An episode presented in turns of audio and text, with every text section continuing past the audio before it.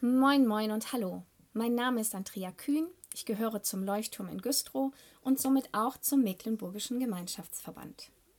Es ist wahrlich kein großes Geheimnis. Ich gehöre zu den Menschen, die Katzen wirklich lieb haben.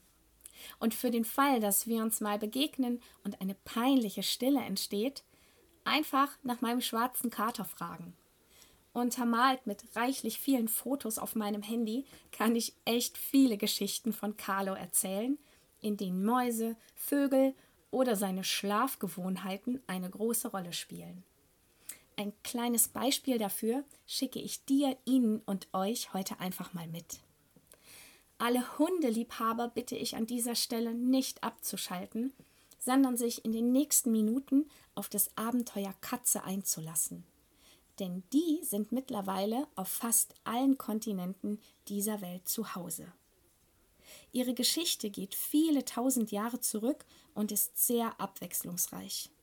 So wurde die Katze in Ägypten zum Beispiel als Gottheit verehrt, in Europa als Teufelssymbol gemeinsam mit vermeintlichen Hexen gejagt und getötet oder aber einfach als kuscheliger Freund und wertvoller Mäusejäger geliebt.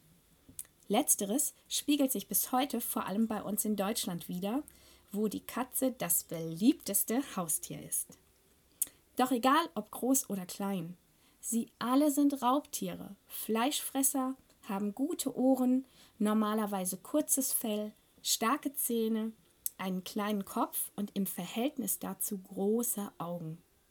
Ihre Pupille ist tagsüber nur ein schmaler Schlitz und öffnet sich in Dunkelheit weit. Auf diese Weise gelangt möglichst viel Licht ins Auge und lässt jede Katze auch bei Dunkelheit gut sehen. Ähnlich wie bei Hunden, Haien oder Rehen befindet sich im hinteren Teil des Katzenauges eine Art Spiegelschicht, die das einfallende Licht reflektiert. Dies bedeutet für die Katze, dass das Licht zweimal das Auge durchquert und somit doppelt genutzt werden kann. Für uns Menschen bedeutet das zweierlei.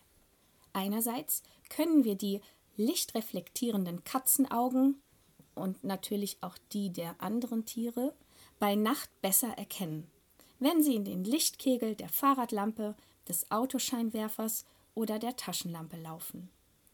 Andererseits können uns Katzenaugen aber auch zum Vorbild werden, wenn wir an unseren großartigen Gott denken.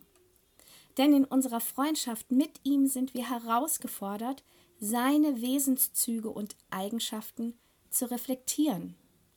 All das Gute, das wir mit Gott erleben, sollen wir weitergeben. All die wunderbaren Wahrheiten der Bibel sollen sich in unserem Leben widerspiegeln. Und all die Zusagen Gottes, die unser Leben füllen, sollen auch andere erfahren.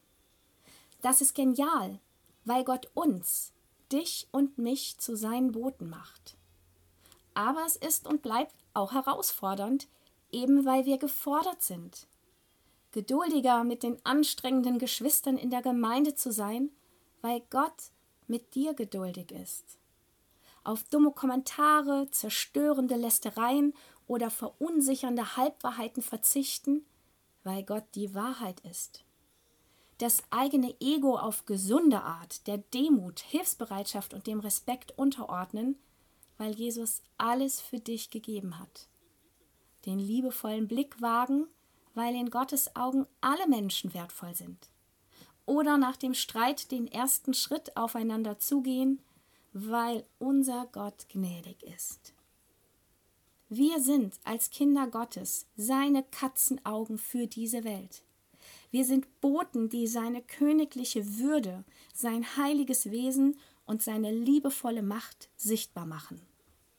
Also frage ich dich in Anlehnung an Jakobus 1,22: Willst du dich selbst betrügen und allein Hörer sein?